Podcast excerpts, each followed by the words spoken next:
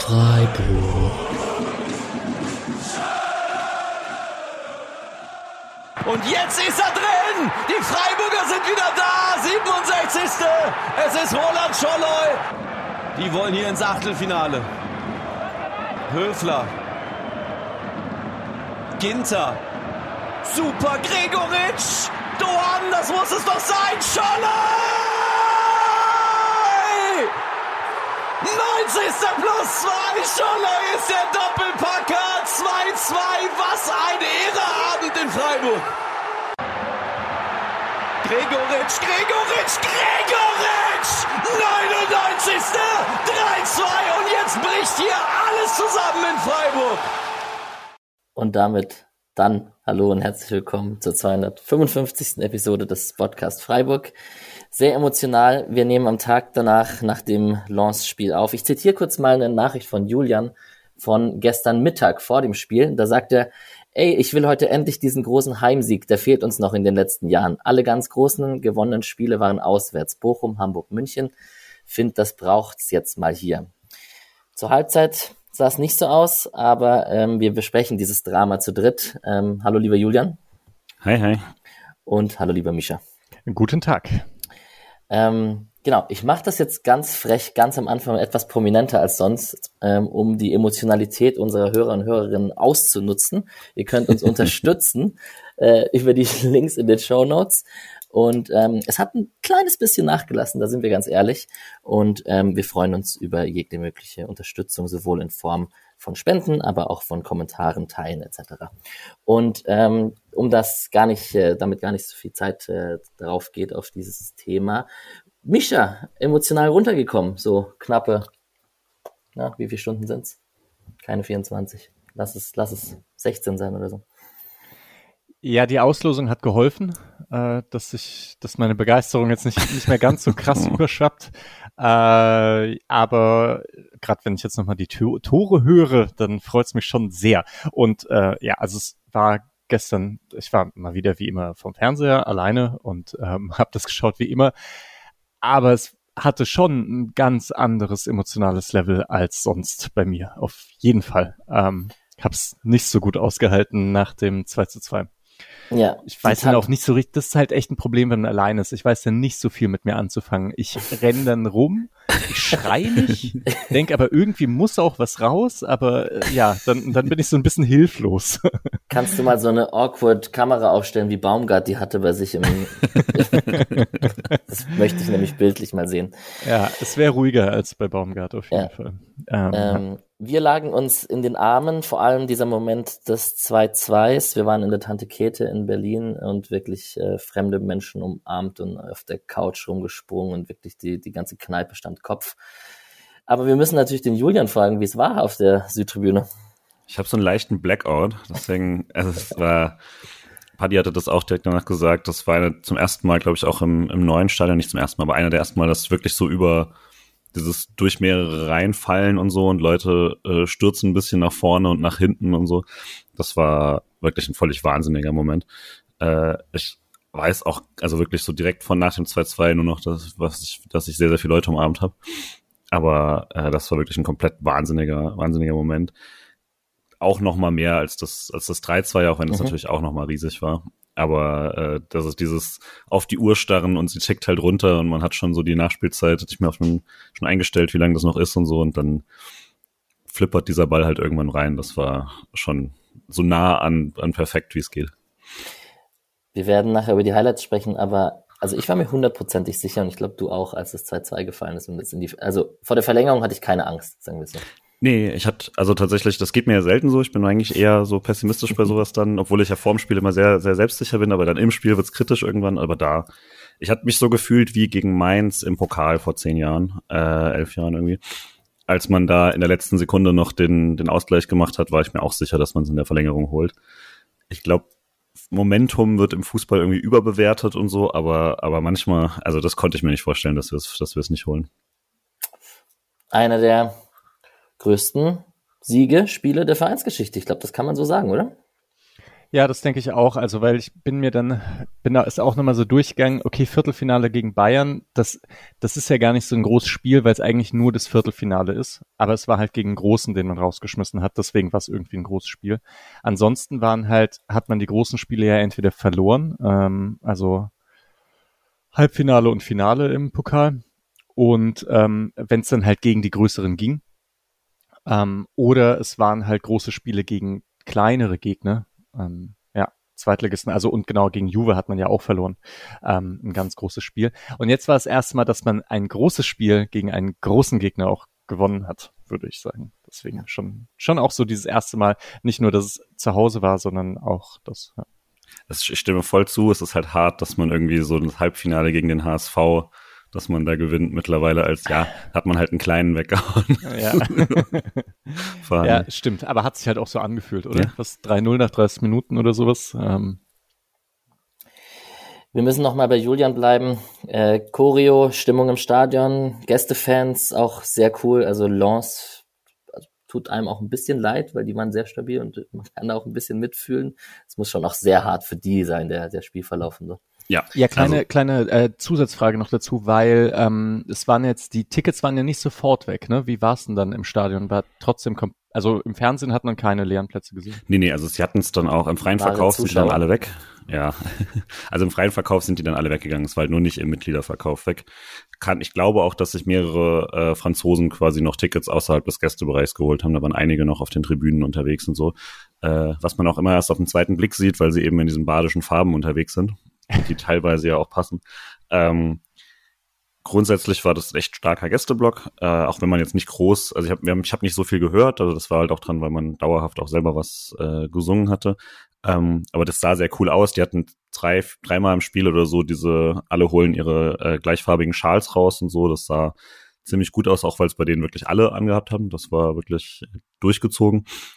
Und dafür, dass die ja vor dem Spiel echt viel Ärger hatten, also wer das nicht gesehen hat, mehrere äh, Busse, deren Fanszene wurden direkt nach der Grenze abgefangen und irgendwie so drei Stunden kontrolliert, deswegen dann zu spät zu ihrem Fanmarsch kamen, der glaube ich dann auch ohne die Ultras stattgefunden hat. Ähm, und dafür waren das echt äh, auch ein guter Auswärtsauftritt von denen. Und je mehr, wenn man halt auch noch dran denkt, dass man jetzt wieder gegen West Ham spielt, glaube ich, wird das eine ganz schöne Differenz äh, im, im Fanauftritt. Für den SC, ich fand's gut, aber es war jetzt nicht ganz so krass wie bei Juventus letztes Jahr, wo ich irgendwie von Anfang an so ein bisschen mehr das Gefühl hatte, dass alle wahnsinnig gehypt sind. Ähm, aber das hat dann eher so, als dann der Spielverlauf zum Mitreißen eingeladen hat, wurde sehr, sehr laut. Und die letzten 20 Minuten oder so war schon sehr, sehr viel Pushen und Pushen. Ich glaube, Nachspielzeit war dann eher alles Starren nochmal so, so, äh, nochmal so gebannt drauf, aber auch Verlängerung war auf jeden Fall auch sehr, sehr laut und es war, hat man schon das Gefühl gehabt, dass das jetzt alles nochmal, dass es jetzt endlich zusammengreift, so Mannschaft und Fans und alles. Äh, Choreo kann ich gar nicht so viel sagen. Ich habe nur ein Bild einmal kurz gesehen vorhin. Ähm, ich war mega dann, schön. Das ich war unten cool drunter, aber genau diese diese Fahnenmeer-Sache gefällt mir echt sehr gut. Das war jetzt ja einfach die Verlängerung sozusagen der Choreo von dem Hinspiel in Lens. Und das war dann auch wirklich überall verteilt. Also die waren überall bereitgestellt. Äh, so eine rote und eine weiße Fahne. Das hat dann natürlich auch noch dazu geführt, dass man später sehr gut diesen äh, rote Fahne-Gesang machen konnte, weil er nur die rote Fahne heben, auch wenn es natürlich ein paar nicht verstanden haben. Aber äh, äh, also ich fand das echt sehr, sehr gut organisiert und das sah cool aus war ganz schön windig, weswegen man echt gucken musste, dass man diese äh, diese großen Banner quasi auch ordentlich hält, weil die haben echt, die haben echt äh, ganz schön gezogen. Wenn nur noch so fünf dranhängen, dann zieht sie zieht sie raus wie, in wie den in so Block nebenan. Zeppelin früher, ja. Die man übrigens nicht mit nach Hause nimmt. Ich habe ein paar Twitter-Diskussionen ähm, darüber gerade noch gesehen. Ähm, ja. Ja, das ist. Äh, also die sind genau von den Fans gemacht und die sollten ja. dann auch da wieder abgegeben werden, damit sie dann später wieder benutzt werden können. Die waren jetzt nicht wie beim Pokalfinale, wo sie, wo sie bewusst quasi so gemacht waren, dass jeder sich eine mitnehmen kann. Spannend, dass du das nochmal gesagt hast, Micha, mit den Tickets im Vorhinein. Also so ein Pokalabend mit diesem Drama ist sicherlich auch nicht verkehrt, so mit neuem Stadion und so, dass man mal so ein bindendes Erlebnis und ich glaube, der ein oder andere Fan, der heute im Stadion war oder gestern im Stadion war, der kommt wieder ist, glaube ich, nicht so gewagt, die Prognose. Ja. Vielleicht eine Sache noch, irgendwie ist Lance dann vielleicht doch nicht der Name. Jetzt habe ich gesagt, dass, dass man es erstmal gegen Großen gewonnen hat. Ähm, ja, also wahrscheinlich ist das schon ein Unterschied zu Juventus, als nochmal gesagt hast, ähm, dachte ich dann auch, okay, also vielleicht, ich meine, ich kenne Lens jetzt auch nicht so gut, aber ich glaube, ich habe da ein bisschen mehr Achtung als, oder wir, wir haben ein bisschen mehr Achtung, mhm. als dann irgendwelche Fans, die halt hin wieder ins Stadion gehen. Die denken das, dann vielleicht gar nicht, dass das so groß ist. Es ist trotzdem sportlich eher Juventus als Hamburg. Ja, ja auf jeden Fall. Ja, ja, aber vom Namen her in Deutschland, ja, wahrscheinlich nicht. Also stimmt schon. Ja. Jetzt kommen wir nicht drum rum, aktuelle Themen, kurz bevor wir über das Spiel reden, trotzdem über diese dumme Auslösung zu sprechen. Ähm, wir sind, glaube ich, alle ähm, ein bisschen erzürnt. Wir hatten davor uns geschrieben, was so unsere Ranking wäre der Zulosungen und West Ham war, glaube ich, bei allen auf dem letzten Platz, komischerweise. Die wurden es natürlich. Was macht man jetzt damit? Ich bin nicht so gehypt hinzufahren. Ich war ja aber letztes Mal auch noch nicht dort. Eigentlich könnte ich dieses Mal hinfahren. Ja, du hast am ehesten. Äh, ich glaube, Paddy hat sich gefreut, weil der ist im Urlaub und verpasst nix. Ja, ich finde es schon enttäuschend gerade. Also auch einfach was Neues sehen gehört ja dazu. Als Ziel, auch als Mannschaft hätte ich es gerne. Und wir sahen nicht gut aus gegen die, also wenn man wenigstens irgendwie das Spiel gewonnen hätte oder so. Aber ja, dann hätte man sich eh die Zwischenrunde gespart. Von daher vielleicht auch nicht schlecht ja, also ich bin schon ziemlich genervt. Das war jetzt wirklich das Einzige, was nicht passieren darf. Ich war mit jedem los, wurde ich schon nervöser, weil sie einfach immer noch nicht weg waren. Als wir dann dran waren, hatten wir echt nur 33 Prozent Chance, dass es, dass sie es werden und trotzdem, alles nervig. Ich habe jetzt trotzdem ja schon mal ein Hostel gebucht und ich gucke mal, ob ich es nicht doch hinbekomme. Ja, das Ärgerliche war, dass halt Prag und Atalanta jetzt dann die ja, anderen Mann, beiden Prag, noch hey. gewesen Meine wären. Und, und das wäre halt beides richtig gut gewesen. Ähm, also einmal von den, also Prag wäre halt auch echt eine sehr gute Chance weiterzukommen. Mhm. Ähm, für Alex und mich halt, dann, dann wird's zur Option. Also ich habe ähm, ich habe eigentlich Unterricht, deswegen das geht nicht. Aber ich meine, Prag bin ich. Bin Schneiden ich, wir raus. Spaß. Ja. äh, genau, also Alex, äh, genau, für Alex und mich ist Prag näher als Freiburg. Ja. Ähm, naja. Ja, scheiße Vielleicht. gelaufen. Und dann ist es ja auch noch, kommt's dazu, ich meine, es sind dann doch nicht so geile Namen, dass man denkt, oh, ja. nochmal gegen die spielen, wie wenn, ich weiß nicht, zweimal Liverpool oder so, okay. Ja. aber ähm, zweimal West Ham, dafür ist West Ham dann doch nicht groß genug und leider aber zu groß, als dass ich mir äh, viele Chancen ausrechne. Ich habe so ein bisschen Hoffnung, aber ich denke mal, das kann, es ist eine sehr hohe Wahrscheinlichkeit, dass es ähnlich aussieht wie in der Gruppenphase. Da war man also da lief's ja nicht mal unglücklich. Glaubt ihr, so etwas wie Revanche-Gelüste spielt tatsächlich eine Rolle? Ich glaube, beim Achtelfinale ist es kleiner als, ähm, also da ist, da ist irgendwie der Wunsch ins Viertelfinale größer zu kommen, glaube ich, als diese Revanche-Gelüste. Ne? Und gegen Stuttgart hat es auch nicht geholfen. Dass man und letztes Mal, als wir wirklich viel drüber gesprochen haben bei so einem Spiel, war es das Halbfinale gegen Leipzig, was man unbedingt Revanche und das hat, hat, hatte auch sehr wenig Auswirkungen. also ich habe den Eindruck, das ist mehr was, was man sich einredet, als was, was tatsächlich irgendwie passiert. Oder man bei den paar Mal, wo es passiert, erklärt man es dann im Nachhinein damit. Aber also bei Kreisliga Alex spielt eine Rolle. Spricht ja vielleicht auch dafür, dass man dann nicht 100% motiviert ist für jeden anderen Gegner. Und ich würde einfach hoffen, dass alle 100% motiviert sind für ein Achtelfinale. Ja. Ja, wir haben ja gerade auch eher den Case aufgemacht, dass das äh, eine lähmende Geschichte ist für die Freiburger Mannschaft, ne? weil man halt alle Revanche-Spiele verloren hat. Mhm. Ja, ich glaube, es kann halt ein bisschen Selbstbewusstsein knacken, dass man sich schon irgendwie, dass man es nicht geschafft hat oder so. Aber ich glaube tatsächlich, man kann sich eben sagen, ey, wir sind jetzt deutlich fitter. Jetzt äh, hier auf Holz klopfen, dass nichts passiert, ja. Und dass es einfach besser aussieht in ein paar Tagen. Ja, ja. ich hab's mit dem breiteren Kader. Wir werden nachher drüber sprechen, wie viel Bundesliga-Einsätze auf der Bank saßen heute bei, äh, gestern beim SC Freiburg und man einfach Ginter und Grifo einwechselt zur 85. Minute. Schon auch nicht verkehrt. Gut, ähm, kurz aus Respekt über den Gegner sprechen. Ähm, vier Wechsel im Vergleich zum Hinspiel. Ähm, Kusanov und Medina kamen rein ähm, für Haidara und Danso. Danso war gelb gesperrt. Dann kam der Stammsechser zurück, Abdul Samit, der ähm, vom Afrika Cup zurück war und ähm, Chavez hat für, oder Chavez hat für Aguilar gespielt. Ansonsten ähm, taktisch Mischa, Julian, Julian, willst du taktisch äh, Lance analysieren nach deinem Südtribünen-Erlebnis? Nee, das würde ich euch überlassen. Also tatsächlich, äh, einzige grundsätzliche Sachen so im Spiel fallen dann auf, aber dass sie jetzt quasi von, von, von jetzt Lance Seite aus krass anders gemacht haben, äh, schon von der Grundformation her kann ich dir nicht so sagen, war halt deutlich, dass sie ähm, diese, dass sie dieses mal hinspielen, sie ja wirklich alles versucht, über das Zentrum zu lösen und so, und das haben sie diesmal nicht so krass gemacht, haben sie schon ein paar mehr Erweiterungen gehabt und äh, das, das war halt deutlich, aber ich kann jetzt nicht sagen, ob das an der Formation lag oder ob es einfach an den äh, Läufen oder so lag. Nö, also Patrick hat mir hier im vorbereiteten Skript auf jeden Fall geschrieben, dass sie eine breitere Spielanlage, wie du gesagt hast, als im Spiel zuvor hatten und dass auch Freiburgs großes Problem war in der ersten Halbzeit, diese Lücken nicht so richtig geschlossen zu bekommen. Also klassische, wahrscheinlich Halbräume zwischen äh, Schienenspieler und äußerer Innenverteidiger so angespielt und ähm, Makengo war ja auch oft sehr hoch im, im eigenen Ballbesitz und hat auch bei langen Bällen, da stand er sehr, sehr offensiv und da haben sich natürlich Räume ergeben, wie 2-0 Gulde zum Beispiel und solche Sachen. Also dieses Innen zwischen Makengo und Sedia zum Beispiel reinspielen war mega auffällig auch oft. Also das war. Ja, sie haben halt insgesamt auch mehr lange Bälle gespielt und nicht nur so gezielte Verlagerungen, sondern irgendwie in Räume, die, die da äh, kommen. Medina ist da vor allem aufgefallen. Das hat aber auch nicht so besonders gut funktioniert. Ich fand, ähm, ich schau gerade, wie viele lange, ja, Long Balls, äh, Medina 15 Stück und 6 sind angekommen. Das bedeutet zwar schon auch, ja, mal, mal nach vorne und gucken, was passiert. Ja, aber das 2-0 habt ihr schon angesprochen. Da hat's auch mal funktioniert. Grundsätzlich fand ich es aber von Lancer Seite her aus schlechter als das Hinspiel. Also da, ich fand ähm, meinem Hinspiel diese da kamen die halt dann doch hin und wieder ins Zentrum und haben diese gegenläufigen Bewegungen gemacht und manchmal hat das Gefühl, es ist echt wahnsinnig schnell. Mal gucken, wie lange Freiburg das so verteidigen kann. Das habe ich in der ersten Halbzeit jetzt so nicht unbedingt gesehen. Ja. Und der SC, ja, man kann es irgendwie als 3-4-3 bezeichnen, man kann es irgendwie auch als 4-4-2 bezeichnen, je nach Situation. Ähm, 5-3-2 würde ich sagen, wieder ja? einfach wie, wie im Hinspiel, ja.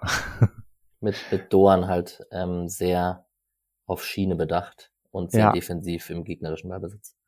Ge genau, also gegen den Ball ganz klar 5-3-2, da, da sind sie zurückgerückt und mit dem Ball stimmt es, dass da das Kübler schon so aufgerückt ja, das ist eigentlich wieder eine Mischformation, aber ich bin die ganze Zeit eigentlich mit, von dem 5-3-2 ausgegangen, weil man vor allem, und das ist ja, glaube ich, so das Wichtige, dass Röhl und Eggestein ähm, haben halt diese typischen achte ähm, Pendelbewegungen gemacht, dass man, dass die dann rausgerückt sind auf den gegnerischen Innenverteidiger teilweise schon. Zumindest Röhl ist immer rausgegangen auf den Innenverteidiger.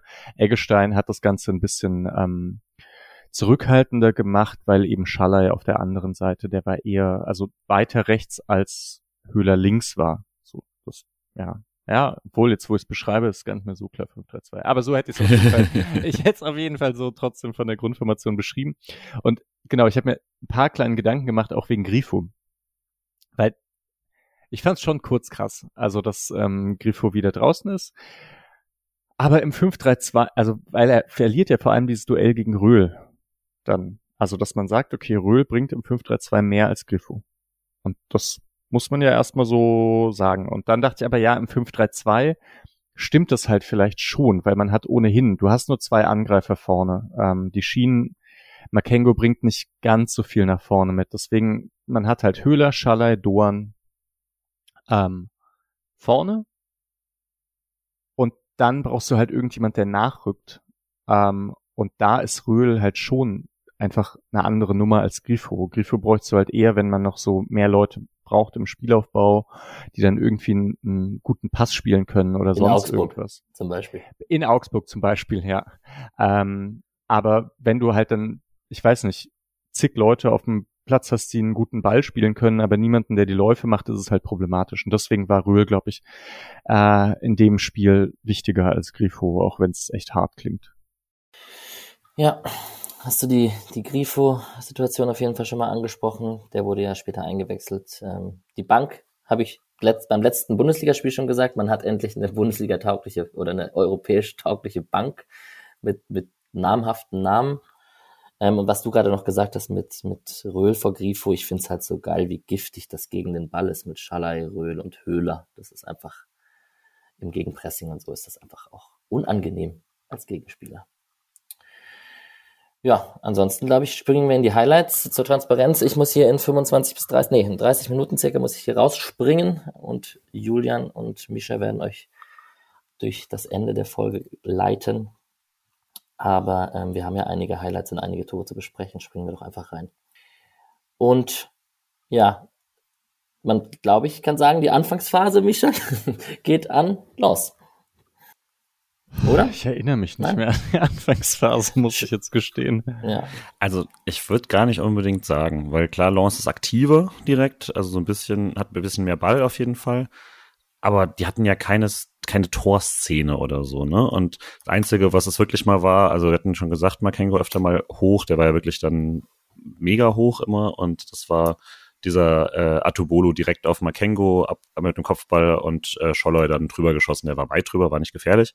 Aber so war so, glaube ich, die einzige Szene tatsächlich überhaupt. Und ähm, Lance kam dann eigentlich erst nach einer Weile so richtig stärker. Es war aber auch nicht so, dass Freiburg jetzt irgendwie groß, äh, groß irgendwas gemacht hat. Es war schon das klassische bisschen, bisschen abtasten. Beide probieren so ihr Spiel erstmal ein bisschen durchzubringen, ohne jetzt Mega-Risiko.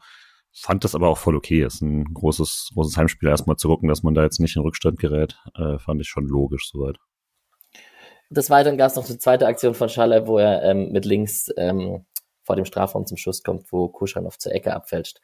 Und man kann generell sagen, so wie du es gerade schon gesagt hast, dass Lance aktiver wurde und eben ganz oft diese Duelle und diese Bälle in diesen rechten Raum gespielt hat, wo auch Gulde oft in Zweikämpfe verwickelt war. Tatsächlich viele Highlights, wie du schon gesagt hast, in den ersten halben Stunden gibt es aber nicht zu verzeichnen, über die wir sprechen müssten. Und das erste, was es eigentlich gibt, ist ein leichter Schnitzer von Atobolo, vielleicht? Ich würde sagen, ja, klar. Also schon deutlich, ne? Es tut mir leid, aber der geht klar auf ihn. Das sind jetzt echt nicht, das sind jetzt wieder ein bisschen schwierigere Wochen ne, für, auf, für ihn. Der ist ein bisschen unglücklich und alles, aber also er kommt halt raus, will ihn äh, wegbringen. Ich glaube, er ist, ist sich auch nicht so ganz sicher, was er, was er machen möchte, bis relativ kurz vorher. Und dann ist es halt so nicht richtig weggefaustet, nicht richtig, ähm, nicht richtig geklärt und fällt halt dem Stürmer vor die Füße da. Ich finde, die Reaktion, die er danach hat mit dem Bein rausstrecken, ist noch gut. So, das war eigentlich noch echt gut reagiert. Aber also der Fehler vorher ist halt klar und das äh, gut, das sind halt die Sachen, mit der du jetzt dieses Jahr leben musst und die ich dann hoffen würde, dass man nächstes Jahr nicht mehr damit leben muss. Ja, ich habe ähm, ein bisschen mit Sascha geschrieben der hat mich nämlich gefragt, wie es so, wie, wie Atobolo in Freiburg gesehen wird. Ich glaube, der wundert sich ein bisschen, wie still es ist. ähm, und ich, als ich dann nochmal so drüber nachgedacht habe, dachte ich auch, also diese Rückrunde ist jetzt gerade eigentlich, ja, läuft nicht so gut, ne? Ähm, und aber bei, also als ich dann ein bisschen mit ihm geschrieben habe, hat er gesagt, ähm, was halt typisch ist für, für jüngere Torhüter, ist, dass sie, wenn die dann auf höheres Level kommen, auf ein höheres Level kommen, dass sie dann in der Strafraumbeherrschung einfach Probleme haben. Da passiert dann irgendwie zu viel. Deswegen ist das vielleicht sogar noch so ein typischer, typischer Anfängerfehler auch, dass man halt die Situation nicht perfekt einschätzt, weil da einfach viel um einen drumherum passiert. Und ich fand da eigentlich diese Entscheidung rauszuspringen richtig mhm. auch. Und dann, ich weiß nicht, schätzt den Sprung falsch ein oder sonst was, dass er nicht so sehr von unten den Ball nach oben weit wegfausten kann, Vielleicht, weil er sich ja auch überlegt, ob er den fängt. Ähm, allerdings, wenn er den dann nur so halb fängt, ist halt auch scheiße. Ja, und so kann man dann vielleicht sogar fast noch ein bisschen sagen, es ist halt auch unglücklich, dass, also Ball wegfausten war vielleicht sogar eine gute Idee, kann auch zu einem eigenen Spieler gefaustet werden. Mhm. Ja, oder halt, wenn er ihn richtig mit der Faust trifft, dann ist er halt 20 Meter weiter, ne? Also ist halt einfach, rutscht dann halt auch einfach ab. Ja. Hat es da ja. schon geregnet? Oder hat es da schon so stark geregnet? Nee, Nicht so stark auf jeden Fall. Nee, das kam eigentlich erst später. Äh, ich habe noch eine Beobachtung. Ähm, da mache ich Gulde gar keinen Vorwurf. Das ist nicht sein Ding oder sowas. Der steht da am rechten Rand. Mir ist nur eingefallen, ich glaube, Matthias Ginter, was ihn da so krass macht, ist jemand, der in so einer Situation instinktiv Richtung Linie rennt. Und das machen ein paar, aber also nur weil er stand, steht ein bisschen rechts neben dem Tor und vermutlich kommt er auch gar nicht hin. Nur das ist mir bei Ginter so oft aufgefallen, dass er einfach, sobald ein Ball irgendwo lose ist, findest du ihn plötzlich auf der Torlinie, wo auch immer er dann hernimmt. Und ich glaube einfach in so kleinen Momenten, also das merkt man dann gar nicht so krass, weil dann Zweifel stand da halt einfach Ginter. Aber ähm, wenn es fehlt, merkt man dann manchmal, ah krass, oft ist da einfach noch jemand plötzlich. Der Ball geht dann aber auch echt natürlich gut zwischen Atubolo und Pfosten und alles durch. Das war dann schon. Äh, und natürlich, Sidia hätte ihn vermutlich geblockt, wenn Atubolo ihn nicht umräumt und so, da kommt dann schon viel zusammen. Ja, Erster also, Schuss mal wieder, oder? Auch. Ja, das hatte Uwe mir auch geschrieben. Effizienz unserer Gegner war dann mal wieder kurz Thema. Ist schon krass, diese, also ist schon krass aktuell. Hm. Ist wirklich ja jedes Mal in den ersten drei Schüssen fällt ein Tor. Also wirklich ja. jedes. Ja, ich, also, und ich glaube, deswegen denke ich auch, also wundere ich mich manchmal ein bisschen, warum es nicht etwas lauter um Atobolo ist, was ich hier gut finde. Also ich finde auch, ich will jetzt hier eigentlich auf gar keinen Fall Atobolo anzählen oder so, aber er hat halt leider, kommen ihm halt diese positiven Sachen auch nicht, die kommen einfach nicht, dass er jetzt vorher mal drei Bälle schön fangen kann oder so, sondern eigentlich ähm, ist es halt so oft, dass der erstmal überhaupt keine Parade hat, bevor er das erste Mal einen Ball aus dem Netz holen muss. Ist schon, das tut mir dann doch immer sehr leid. Ende des Jahres lief das bisschen besser für ihn. Jetzt ist das gerade irgendwie ein bisschen schwierig. Voll. Aber so ruhig, wie du sagst, dass es ist, ist es, finde ich, gar nicht. Also in meinem sozialen Umfeld gibt es schon die ein oder andere kritische Stimme. Okay, ja. Gut. Was ich ihm zugutehalten möchte, ist, er hat schon so eine ich lasse mich durch nichts beeindrucken, fuck off Attitude, mhm. steht direkt Brust raus auf und lässt sich wirklich, also Nervosität sieht man ihm auf jeden Fall nicht an. Wenn es in ihm drin schlummert, dann gut, gut kaschiert. Aber ähm, er hat schon so eine Mentalität, komm, einfach weiter geht's. Letzte Sache dazu, äh, vielleicht ja. auch da noch die Sache, also er ist halt mit dem Ball jetzt langsam wirklich gut und ähm, kann da also trifft er, glaube ich, auch oft die Entscheidung, dass er den Ball immer weglegt vom, vom anlaufenden Stürmer, dass sich da irgendwie mehr Zeit verschafft. Man kann halt mit Atobolo einfach sehr, sehr, also man, die können anders ähm, aufbauen als Frankfurt mit Trapp oder so. Das ist schon wichtig, auch bei dem Pressing von Lens. Wenn das in den ersten drei, vier Spielen gewesen wäre, wo Atobolo ja immer den Ball langgeschlagen hat, um erstmal so anzukommen, ähm, hätte man dieses Spiel anders bestritten. Also da, das ist ein Upside auf jeden Fall. Von, also da ist er auch langsam, würde ich sagen, überdurchschnittlich in der Bundesliga. Yes, jetzt haben wir lange über den eigenen Keeper gesprochen. Jetzt können wir zum ersten Mal über den gegnerischen Keeper sprechen. Ähm, Freistoß Schalai ähm, aus dem rechten Halbfeld. Medina lenkt den Ball aufs eigene Tor ab. Und ähm, ich weiß gar nicht, wer zum Kopfball kommt vom SC. Bin mir nicht ganz sicher. Ich glaube, Sidia war damit beteiligt. Kann sein. Auf jeden Fall ähm, Samba krass schnell unten mit, der Arm, mit dem Arm links unten. Der ist eigentlich, eigentlich ein Tor bei jo. vielen Keepern. Ich war auch sicher, dass der schon drin ist im Stadion. Also das war. Ich habe auch nicht gesehen, dass er gehalten wurde. Ich habe dann gesehen, ah, da muss der Ball doch ganz komisch Richtung Pfosten gesprungen sein, aber äh, weil das war dann, da war jemand dann davor, aber also von der Flugbahn vom Ball dachte ich eigentlich, ah, der ist jetzt drin und Wahnsinn das zieht sich aus durch ganze Spiel. Das habe ich als ein Highlight so richtig verstanden. Äh, gab eine Szene später, wo Patrick noch meinte, boah, der muss den gehalten haben auf der anderen Seite. Das geht nicht. Der, der kam viel zu hart, das ist viel zu kurze Distanz. Der muss einfach, weiß nicht, abgefälscht oder sonst irgendwas, weil es gab Ecke, aber oh, also krasser, krasser Torhüter. Und ähm, wenn der Samban irgendwie nicht, also ein bisschen weniger gut ist, dann hat, muss Freiburg es gar nicht so dramatisch machen. Yes, und vor der Halbzeit, beziehungsweise vor dem 2-0, ähm, gab es noch ähm, eine Ecke von Doan, wo Kopfball Sedia draus wird, der drüber geht. Und ähm, die gelbe Karte für Höhler. Wir werden nachher über den Schiri sprechen bei dem nicht gegebenen Elver, aber auch bei der Situation war er schon, also vor allem seine, die Körpersprache vom Schiri mit diesem Hör auf zu quatschen und so, es geht halt nicht um den Schiri und er hat, es war ein bisschen selbstdarstellerisch in meinen Augen. Ich bin wahnsinnig geworden. Also ich ja. bin wirklich von, aber von Minute eins wirklich wegen der Art. Also das war bei der allerersten Ecke hat er irgendwie sofort zwei Leute herzitiert und mit denen geredet, obwohl da wirklich nicht viel war oder so. Und hat das jedes Mal gemacht. Und das ist mal ein Mittel, was irgendwie sinnvoll sein kann, um was zu beruhigen. In einer ruhigen Partie das zu machen, zeigt mir halt nur, es geht darum, dass jeder irgendwie mit dir spricht und dass du ganz wichtig bist und so. Und die ganze Art der Kommunikation war das, was man so ein bisschen vor, also Schiedsrichter-Klischee von vor 30, 40 Jahren irgendwie und dann dazu halt noch so viel Fehler machen. Aber also das Einzige, was schlimmer ist, ist also krasse Arroganz, ist ja völlig unberechtigte Arroganz. Äh, also so sauer war ich nicht mehr seit früher Stieler und äh, späterer Stieler ist da auf jeden Fall ein viel, viel besserer Schiedsrichter im Vergleich, weil er genau an sowas, würde ich sagen, gearbeitet hat. Ich, ich muss hier sogar einsteigen. Also ich bin ja, bin ja tatsächlich häufig dabei, die Schiedsrichter zu verteidigen oder zu sagen, das ist ja alles irgendwie noch im Rahmen oder so, aber da, ich fand es auch krass. Und zwar irgendwann, es geht ja auch mitten in diese Traube äh, von Spielern rein, zwar relativ am Ende und pfeift dann eigentlich ja auch noch so super laut. Medina hält sich denn die Ohren zu. Ähm, es war auch echt so ein Fremdscham-Moment irgendwie. Das, das, ja, dass einfach eigentlich alle so genervt waren von dem. Auch ohne die komischen Entscheidungen. Und bei Höhler gelb, ich denke, das ist klare Sache. Ich, also er trifft ihn da ja am Kopf, ne, oder an Schulter, das ist okay.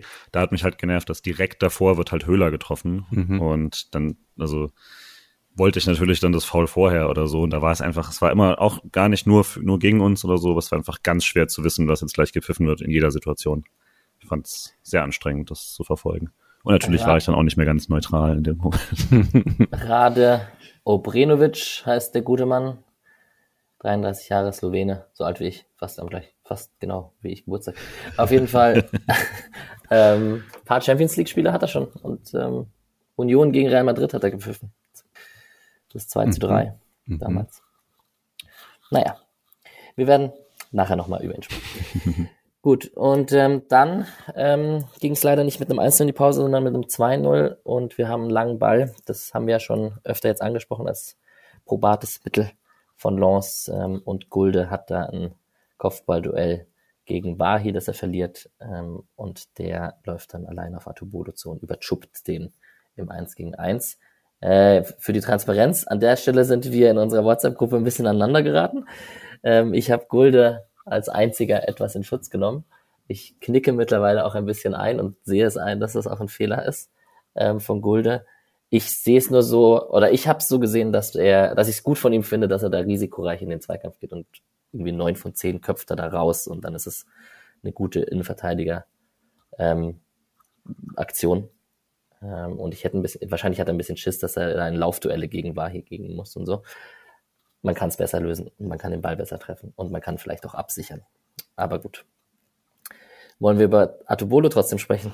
Also ich würde beiden den gleichen Vorwurf machen, zu stürmisch gewesen eben. Also und dadurch dann dem äh, Angreifer Wahi eine relativ einfache Option gelassen. Ähm, und ich glaube eigentlich, man kann auch bei Gulde und bei Atobolo be beiden sagen, vielleicht macht, also gewinnt Wahi trotzdem die Duelle. Also vielleicht geht's da in ein Laufduell und der überläuft Gulde, ähm, wenn Gulde nicht ins Risiko geht und wenn Atobolo nicht rauskommt, vielleicht ähm, kriegt Atobolo dann den nächsten flach ins äh, lange Eck und kommt da nicht schnell genug runter. Deswegen kann man schon auch verstehen, warum die beiden da ins Risiko gegangen sind. Aber dadurch, dass beide ins Risiko gegangen sind und das nicht optimal gemacht haben, wurde es halt plötzlich sehr, sehr leicht für ihn.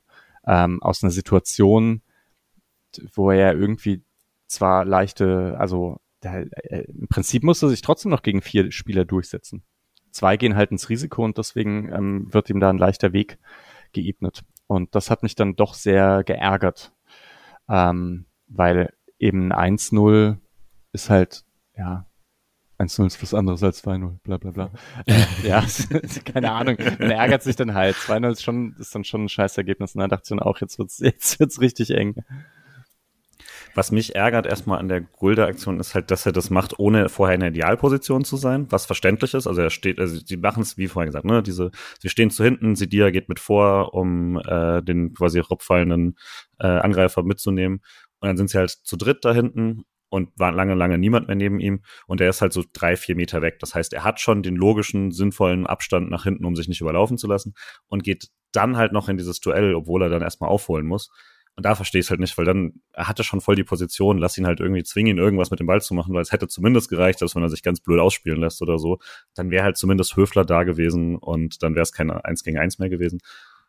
Bei Atubolu, es ist so ein bisschen komisch, weil das ist eigentlich eine Kopie von diesem Ekitike-Szene letzte, letzte äh, Woche gegen Frankfurt, der ja auch da rechts durchbricht, sich den Ball auch vorlegt und dann stürzt er raus, was erstmal kein so schlechter Gedanke ist, ne, dass du rausgehst, wenn du siehst, oh, das ist kein kontrollierter Touch mehr, aber dann vielleicht jeweils unterschätzt, oh, die sind doch viel schneller wieder am Ball, als, als ich dachte. Und dann, also, ich, klar, er muss einfach gar nicht raus. Dann kann auch kein Kübler mehr retten, weil es halt eben schon so schnell ging.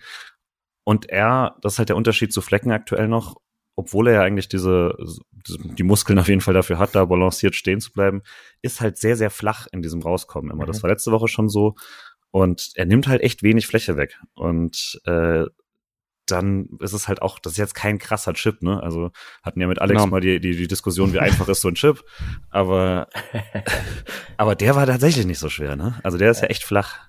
Und wenn der Ball hoppelt, ist es halt leichter, ihn zu chippen, als da jetzt sauber einen Abschluss äh, hm. rauszukriegen. Ne? Das ist einfach da, also das ist eigentlich eher noch ein Argument, um hinten zu bleiben. So mal gucken, ob Wahi den dann richtig auf den Boden kriegt und dann, äh, ob Höfler dann nicht doch rechtzeitig da ist. Deswegen, da hätte ich schon die Tendenz zurückbleiben. Ich finde deswegen das 2-0 fast, geht für mich fast klarer ähm, auf Atobolos Kappe, weil die Entscheidung falsch ist. Aber ja, ja genau, bin jetzt auch kein Torhüter-Experte. Äh, Kann auch sein, dass irgendwas in dieser Szene dafür spricht, rauszugehen. Man hat so die Fleckens und Schwolos und so vor seinem geistigen Auge, wie sie das anders gelöst haben in den Situationen. Aber vielleicht kommt das noch. Er times finde ich auch gar nicht so blöd in dem Sinne von, er wartet genau bis zum Touch. Also er macht es schon so, dass er dem Schützen quasi suggeriert, er hat Zeit und dann geht er raus, sobald er toucht. Aber dann sind diese Touches irgendwie deutlich deutlich kontrollierter, als er das, glaube ich, annimmt, was möglich ist. Vielleicht muss man das halt paar Mal gesehen haben, auch auf dem Level, hm. äh, damit man das dann besser timen kann. So in der dritten Liga hat das vermutlich sehr gut geklappt, wenn er da rausgekommen ist. Ja gut, in der dritten Liga hätte der andere mit dem zweiten Touch den Ball wahrscheinlich ins Ausgehauen, da, hätte, da wäre es eh egal gewesen. Ja, Halbzeit, yes. ich weiß nicht, Alex, sag du mal, was hast du gedacht in der Halbzeit? Oh, wir waren schon, also im Skript von Patrick steht hier ganz viel Frust im Stadion. Äh, die Tante Kete war auch sehr still und man konnte es irgendwie nicht glauben. Und 1-0 wäre noch okay gewesen, da hätte man noch voll dran geglaubt, aber so richtig dran geglaubt habe ich, es war schon ein Downer. Ich habe auch nicht. Ich war schon, das hat mich schon mitgenommen. Vielleicht für den Spielfilm kann man aber sagen, dass. War also, perfekt. vielleicht schon, oder? Also so im Sinne von, Lance kam dann ja raus und hat hat nicht mehr so viel gemacht. Wir sagen ja immer aus Jux in der Kreisliga zu jedem Ergebnis, das ist das gefährlichste Ergebnis, was es gibt. Und 7-0 hinten, gefährlichstes. ja, nee, 2-0 vorne liegen oder hinten liegen, kann man so oder so sehen, ist das gefährlichste Ergebnis, was es gibt. Äh, ja, den Joke haben wir gestern auch gemacht.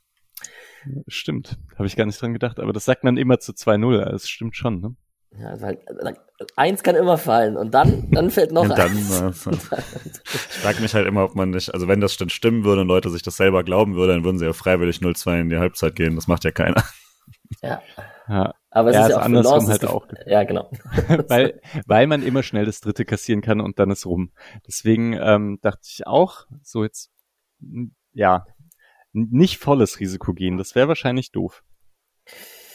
Genau. Aber damit, ganz kurz, damit hat sich eigentlich gerechnet. Freiburg geht Risiko, kassiert dann relativ schnell ein 3-0, kommt vielleicht nochmal, also schießt dann vielleicht noch ein 3-1 und verliert dann 4-1.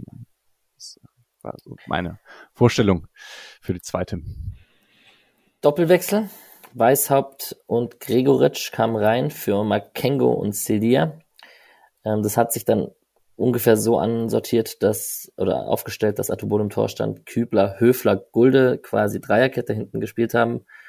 Dann äh, kann man Doan und Weißhaupt auf den Außen sagen und Röhl und Eggestein im Mittelfeld und dann Schalay, Höhler, Gregoritsch vorne drin. Gregoritsch natürlich ähm, dann als Zielspieler oft und Wandspieler und so.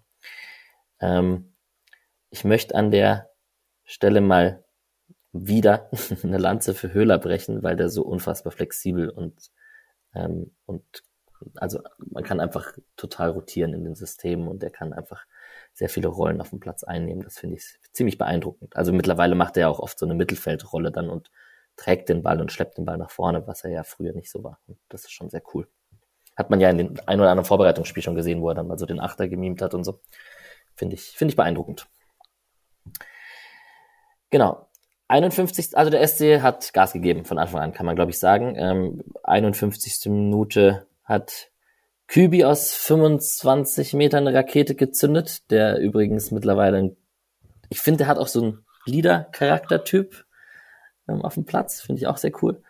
Und ähm, ja, gut. Ohne, ohne diese Assi-Mentalität, das gefällt mir eigentlich gut, weil Leader bedeutet Tattoos. oft irgendwie so, dass man dann, ja, dass man dann so nerviger Typ wird. Und ich finde, Kübler kann das sehr äh, sehr sympathisch irgendwie machen. Ja, ist kein Kimmich. Ähm, gut, habe ich das auch einmal platziert. Obwohl Folge. sie beide Rechtsverteidiger sind, aber einer weiß, dass das ist. Stark.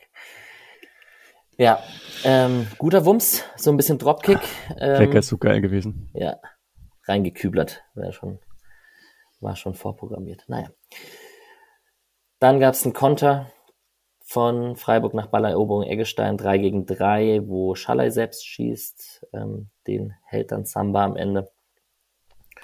Fand ich, ich einfach, okay, dass ja. man, dass er da, ich fand, ey, also Schallei hat echt auch schon vor seinen Toren echt viel, viel probiert damit. Ich fand das sehr belebend. Ja. ja. Der ist Und es war jetzt nicht so im, Ver im Vergleich zu Röhl gegen Frankfurt war es, glaube Nee, gegen im Hinspiel. Da war ja Eggestein, also bei so einem Konter, ne, da war Eggestein so frei, dass man dachte, da darfst du nicht schießen, den musst du rüberlegen. Und hier war man zwar auch irgendwie drei gegen drei, aber es war noch, es war jetzt kein so ganz offensichtlicher Pass offen. Auch wenn man dann denkt, ah, vielleicht könnte man es ausspielen. Aber Konter von Lens in der 57. Minute. Ähm, Frankowski ähm, lässt Weißhaupt stehen oder zieht davon ähm, und schießt dann mit links ab. Den kann Atobolo halten. Ist mir tatsächlich nicht so präsent, wie jetzt gerade, wo ich es vorlese. Habe ich auch nicht das Man kann sich Doch. bei so einem emotionalen Ritt auch nicht alles merken. Mit einer Hand hält er den, glaube ich, oder? So und lenkt den über übers Tor. Ich glaube, das war das am Schluss, was du da, was du ah. da meinst. Ah, okay. Gut. So. Vielleicht doch nicht, ja, was weiß ich. Eine Situation, die etwas präsenter in meinem Kopf ist, ist mhm. die Situation in der 61. Minute. Und jetzt können wir nochmal über den lieben Herrn Obrenovic sprechen, weil, also ihr wisst nicht, wie fassungslos ich vor diesem Bildschirm saß. Also unfassbar. Wir konnten es alle gar nicht glauben. also bei uns, bei uns genauso. Ich habe äh, es auch gerade jetzt parallel nochmal angemacht. Ähm, man kann echt über, über viel sprechen, aber ich dachte, okay, er muss was, es muss irgendwas gewesen sein, er muss den Ball gespielt haben oder sowas, was ich einfach nicht sehen konnte von hinten. Aber wir hatten, obwohl es so weit weg war, halt sehr gute Sicht darauf, wie er einfach damit Anlauf kommt und ihn wegcheckt. Also das war, und also ich war auch so sicher, dass ich, äh, dass ich erst so dieses dachte, er schlechte Gestik vom Schiedsrichter quasi gerade, das nicht offensichtlicher zu machen, dass er Elfmeter gegeben hat. Ich war zwei Sekunden dran, dass er ihn tatsächlich nicht gegeben hat. Ähm, also nee, war dann war ich halt krass. 1000 Prozent sicher, dass der VAR kommt. Ja, ja. Und es ging ja auch äh. schnell, ne? Der hat relativ schnell gesagt, ja. nee, wird nichts. Ja. Ich, ich hab's auch nicht gecheckt. Also da, ja. War ich Wie auch der VR. Wütend. Wie der VR. Ja, ich weiß nicht. Starker Zweikampf von äh, Kusanov, ne? 19 Jahre. so gut gelöst. Äh, nicht mehr Ecke. Ja, stimmt. Das ist auch irre, ne? Also was pfeift er denn dann? Körpereinsatz, Arm angelegt. Keine ja. Ahnung. Also ich, wirklich, ich, das muss, ja. das muss die Erklärung sein, oder? Dass, ähm, dass das halt ein normaler Körpereinsatz ist, der, der irgendwie im Zweikampf noch zulässig, zulässig ist. Aber das ist halt so weit drüber. Ich meine, so wie Röhl fliegt, das ist, das, das geht nicht. Also da kann man nicht, äh, das, das ist ja auch nicht abspringmäßig oder so, ne? Hm, ja. Katastrophenpfiff. Wenn, wenn Freiburg das Spiel nicht dreht, ähm, heult man dieser Szene natürlich noch viel, viel mehr nach. Oder wenn ja. da irgendwie ein anderes Spielverlauf ist.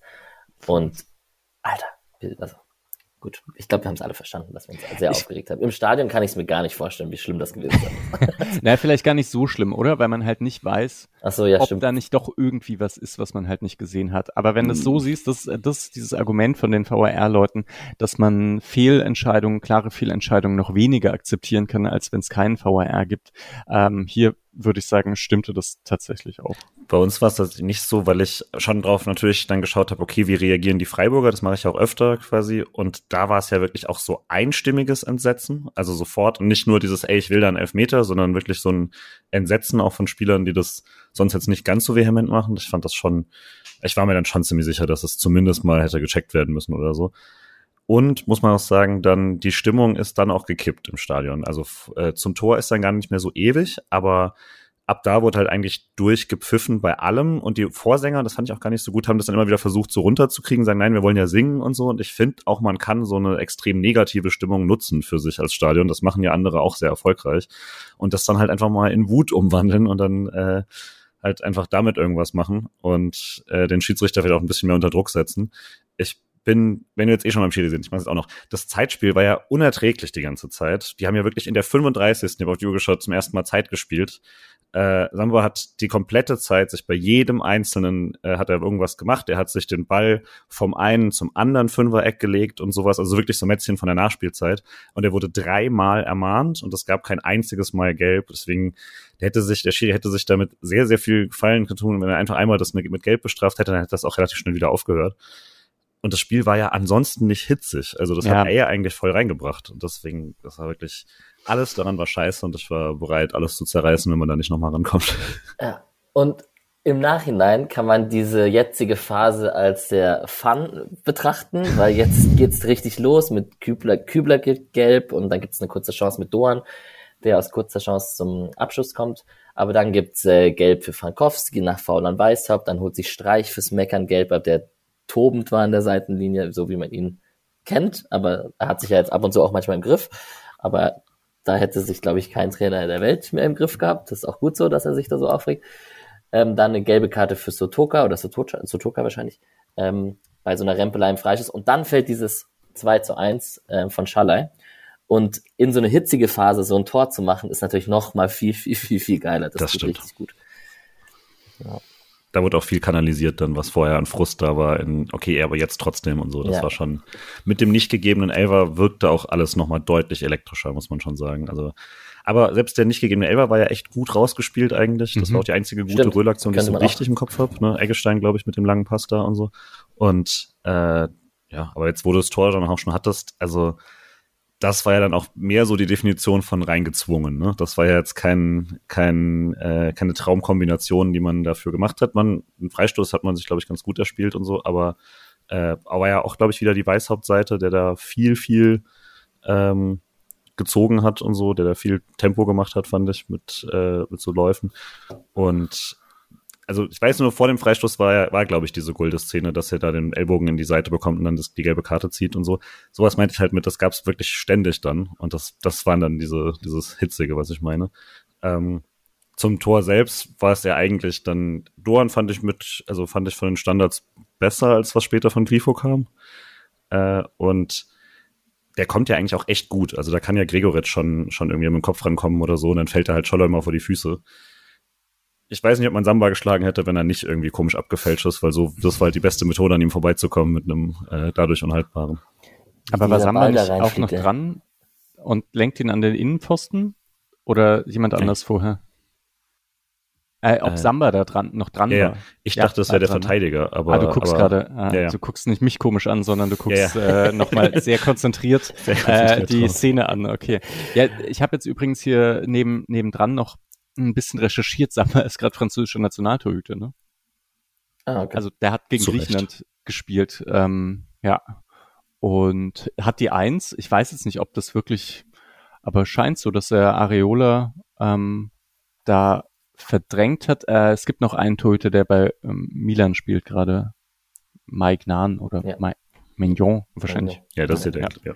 ja. Äh, den kenne ich, ah, ich kenne ihn auch nicht. Okay, das ist wahrscheinlich die Nummer eins, ja? Samba dann die zwei. Mal gucken, wie sie es jetzt machen. Ja. Naja, auf jeden Fall, okay. Das, ähm, ich kannte Samba vorher nicht, äh, nee. muss ich zugeben. Deswegen war ich jetzt dann doch erstaunt, was für ein Standing der hat. Mhm. Ja. ja, aber ich meine, nach dem Spiel war ich dann auch so, ja gut, also verständlich, ne? Ja. Ja. Doch, geile Phase. Freiburg baut Druck auf. Und dann nach diesem 2 zu 1 dachte ich auch, dass da kann, da kann was gehen, ne? Weil wir es gerade vom Keeper hatten, passt perfekt zur nächsten Szene, weil das ist die Kübler-Szene, wo er mit links ähm, schießt und den kratzt er ja unfassbar krass raus mit Übergreifen und aus kurzer Distanz. Und ich glaube, da hat es schon richtig krass geregnet, also ist, da, ist auch alles nass noch und so. Krasse Parade. Ja, erinnert auch an das Hinspiel. Da hatte er ja auch so einen ins kurze Eck von Schallei. Da hat er auch die Hand wahnsinnig schnell oben. Yes. Ja, hat ein Ründchen getanzt mit den Freiburger Stürmern. Dann würde ich, glaube ich, jetzt so langsam die Chance nutzen, mich zu verabschieden. Ich möchte gerade noch irgendwie, ich überlege, was ich noch platzieren möchte, bevor ich abhaue. Ich möchte auf jeden Fall platzieren die ultra geile Höfler-Aktion. Ich glaube, es war gegen Wahi. Ist auf jeden Fall, wo er den Stürmer abkocht und eine Pirouette dreht und dann wieder sich umdreht und den Konter einleitet. Stimmt. Ähm, das hatte so ja, ich nerv ein bisschen mit meinen Kreisliga-Vibes, aber das hatte so 40 Jahre alter Mann auf lieberer Position, kochen den 20-jährigen sch schnellen Stürmer ab.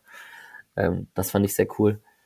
Ähm, ja, ihr werdet über die ganzen Tore und die Emotionalität werdet ihr auch zu zweit sprechen können. Schaller ist ein krasser Typ und ähm, wie man damit einfach, auch Spieler des Spiels bei dir wahrscheinlich. Ach so, das sollte ich noch sagen. Ja, ähm, ich wollte ein Sonderlob an Doan nochmal aussprechen, weil der echt krass ist. Ich finde den echt echt heftig damit auf rechts, auch defensiv und so. Aber an Schaller gibt's keinen Weg vorbei. Und ich glaube, das Letzte, was ich nochmal sagen wollte, ist, dass es schön ist, dass man jetzt eine breitere Bank hat und auch Qualität nachbringen kann und so. Jetzt Ginter hat auch irgendwie seinen magischen Moment, wenn er eingewechselt wird. Das ist voll cute. Aber das werdet ihr alles gleich noch von Mischa und Julia hören. Und ähm, dann sage ich an dieser Stelle, can you do it on a cold rainy night in Augsburg? danke dir, Alex. Ja, oh, merci. Bis bald. Genau, danke. Dann machen wir das jetzt leider ohne Alex fertig äh, haben aber auch jetzt erstmal gegen Ende des Spiels gar nicht, wir haben zwar jede Menge Torraumszenen, aber gar nicht so viel Sachen, die mir jetzt noch so wahnsinnig präsent waren. Was präsent ist, ist, dass irgendwie Gregoritsch den Ball nicht äh, reinbekommt, weil einmal so eine Scholler-Ecke wirklich beim freien Gregoritsch äh, am, am langen Pfosten und der köpft ihn vorbei. Und das wiederholt sich ja auch nochmal und macht dann quasi am Ende die Redemption-Story perfekt. Ähm, das war schon ein bisschen nervig, weil ich immer denke, ah, das ist ja eigentlich seiner. Also genau dafür, dafür ist er Stürmer. Und das war jetzt ein paar Mal, dass er irgendwie gerade seine irgendwie nicht, nicht mehr macht. Ja, richtig. Ähm, da kann ich nur voll zustimmen. Ich hätte noch einen anderen Spieler, der für mich, also oder dessen Leistung ich nur ganz schwer einordnen kann, das äh, Noah Weishaupt. Also, mhm. weil der seine typischen Sachen gemacht hat. Ähm, also, dass er entweder nach innen zieht, meistens zieht er nach innen und flankt, oder er geht halt außen vorbei und flankt dann mit dem schwächeren Fuß. Ähm, und ich fand, die Flanken kamen nicht ganz so an, wie wie es schon mal war. Also äh, zumindest erkläre ich mir vielleicht auch so, dass er gerade nicht so viel Spielzeit bekommt, wie er schon mal bekommen hat. Ähm, ja, aber es war jetzt auch, war trotzdem gut und ich fand, es bringt halt, ähm, bringt einfach Aktivität rein. Äh, und es also er kommt halt immer in diese Flankensituation, auch eins gegen zwei, also nicht direkt eins gegen zwei, wenn zwei ähm, Spieler ganz nah bei ihm dran sind. Aber selbst wenn der eine diesen einen Weg zumacht, äh, kommt er trotzdem noch mit dem anderen Weg vorbei. Das ist schon stark. Also selbst wenn ihm nur ein Weg bleibt, der kommt er durch. Ähm, ja, freue mich immer noch drauf, dass Weißhaupt mehr und mehr Spielzeit bekommen wird. Gerade das ist ja auch so ein bisschen das, die Stärke von Doan post äh, Asien Cup, ist ja auch, dass er wirklich aus vielen Situationen einfach noch den Ball irgendwie in die Mitte bringen kann. Aber die kommen dann auch oft irgendwie nicht so perfekt. Äh, da ist es dann vielleicht einfach das Gesetz der Masse, wenn man es oft genug macht, dass dann einer, ein tauglicher dann dabei ist. Ja. Aber ich fand es schon, also zumindest jetzt so Stadionblick war dann halt auch die Seite, so das, das fand ich schon gut, weil einfach viele der Ecken, über die wir jetzt so ein bisschen drüber gehen, entstanden halt aus so Läufen von Weißhaupt links raus oder irgendwas geblocktes oder so. Auch gerade wenn die Welle da nicht so gut kam, hat man halt diese Standards gehabt, die ja auch wichtig sind für den SC. Ähm, genau, noch ein Kopf bei Gregoritsch vorbei und äh, hätte dann aber auch noch schief gehen können. Das war tatsächlich nochmal schwierig, wo dann, äh, wo es einen langen Ball gibt und Atubolu, ich, da würde ich sagen, mach, löst das eigentlich echt gut, weil die anderen das nicht so toll machen und der kommt dann ganz riskant raus und klärt ihn so mit, mit der Brust, bisschen mit dem Arm vielleicht, aber es war eh im Strafraum, hätte ich gesagt, und sie checken es auch nochmal. Äh, das, das, da hätte ich dann fast gedacht, oh, jetzt, jetzt macht, bringt man sich selbst um alles. Aber das war gut. Ja, ja, ja, genau. Also wenn es klappt, ist sowieso gut. Und ich hatte auch das Gefühl, dass er da nah genug dran ist und eben nicht kopflos wird, aber auch nicht zu zögerlich. Das äh, gut entschieden, ja. Generell noch ein paar ganz gute Szenen. Also Samba hat noch mal so eine krasse Parade gegen Gregoritsch. Ähm, aber dann eben noch ja, mal so. Ja, als Gregoritsch weit ins, also das ist auch, Gregoritsch kann das so gut. Und da steht Samba ja vielleicht ein bisschen weit vom Tor. Da könnte man ihm sogar, könnte man ihn sogar ein bisschen kritisieren. aber offensichtlich weiß er, wie weit er vorm Tor stehen kann, ähm, um den Ball dann noch rauszukriegen, was die Kritik wieder äh, wegnimmt. Ja. Und ich meine, der ist ja wirklich, der, den überhaupt scharf aufs Tor zu kriegen, ist echt schwer. Gleichzeitig, ne, wenn der halt einen Meter links oder rechts ist, dann macht auch Samba nichts mehr. Das ist dann auch leider wahr.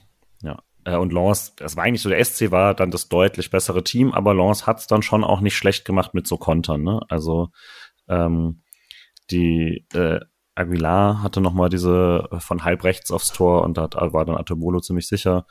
Ähm, Genau, aber es, es war jetzt schon so, das hätte auch, Lance hätte das auch entscheiden können, was ja sinnvoll ist vom SC soweit. Aber das, das war jetzt nicht so, dass es nur Sturmlauf SC war, aber ich, so mein Stadiongefühl war schon, man ist deutlich näher trotzdem noch an diesem, an diesem äh, Ausgleich, als man es irgendwann vorher im Spiel war. Genau. Ähm, Höfler als letzte Absicherung in Sprintduellen ist, ist halt, ist nicht ganz optimal. Obwohl jetzt Lienhardt und Ginter auch nicht so super schnell sind, aber da hatte ich fast Sorge, weiß noch, wer war denn das, der sich hat so wegdrücken lassen vor einem Jahr oder sowas? War es Mike Franz noch? Oder nee, vor also vor, Jahr. nicht vor einem Jahr, äh, nee, vor, vor deutlich längerer Zeit. Ah, irgendwer, der noch eingewechselt wurde, wo man dann dachte, boah, ah, Schmied. Hm. So, hier, Johnny Schmied wurde nochmal eingewechselt und ist dann ein Laufduell, wo er sich halt so so wegdrücken lassen, halt so langsam war auch. Das hat einen, das war ein bisschen traurig zu sehen. Ähm, und da hatte ich Schiss davor, dass das Höfler jetzt passiert. Ja. Es gibt, ich glaube, die ist später irgendwann, aber es gab so noch eine Szene, wo, wo ich dann dachte, ah, okay, weil er halt kein Innenverteidiger ist, dann da war es auch so ein bisschen langer Ball und dann hat er sich abgesetzt, was aber halt im eigenen Strafraum dadurch ganz, ganz viel Raum plötzlich aufgemacht für den Stürmer, was halt nicht, also was ganz sinnvoll ist im Sechserraum, aber halt nicht sinnvoll als letzter Mann, weil du dann den freien Schuss ermöglicht hast und so. Es ist schon hart, glaube ich, diese Umstellung. Mhm. Äh, was man, also ich mit dem Ball ist das eine super Idee, aber man gibt halt so einfach Situationen, dass dann in, also ohne das jetzt zu sehr auf mich zu beziehen, aber in seinen 30er neue Sachen lernen ist hart. ja. Ja, ja, das stimmt. Ich meine, man hat es ja bei Keitel auch irgendwo gesehen, ne? Das funktioniert, wenn, wenn alles funktioniert, funktioniert es auch. Und wenn alles seinen geordneten Gang geht, meine ich ja. jetzt halt so drumherum, dann kann man sich einfügen. Aber ähm, ja, in den in so Situationen, wo man sich schnell entscheiden muss und dann was Ungewohntes machen muss, dann ähm, wird's schlecht, wie Martin Raffelt sagt, under pressure you become your habits. Ne? Also Hm. wenn es halt schnell gehen muss, dann macht man das, was man, was man halt immer macht. Hm. Aber jetzt machen wir es angenehm, nämlich den wahnsinnigen Ausgleich dann kurz vor Schluss. Und bevor wir jetzt über alles und emotional und sonst was, das war einfach ein mega geil rausgespieltes Tor. Also dafür, dass er ein bisschen lucky reingeht am Schluss und so, das ist richtig cool. Also in der 92. Minute spielen die da den Angriff zu Ende und ähm, ach so, über was ich hinweggegangen bin, weil es relevant wird für dieses Ding, äh, für dieses Tor. Ginter und Grifo sind für Gulde und Röhl gekommen. Äh, Ginter zurück, auch sehr wichtig und das wird halt auch gleich wichtig fürs Tor, weil eigentlich ist das ein äh, quintessential äh, Ginter-Moment.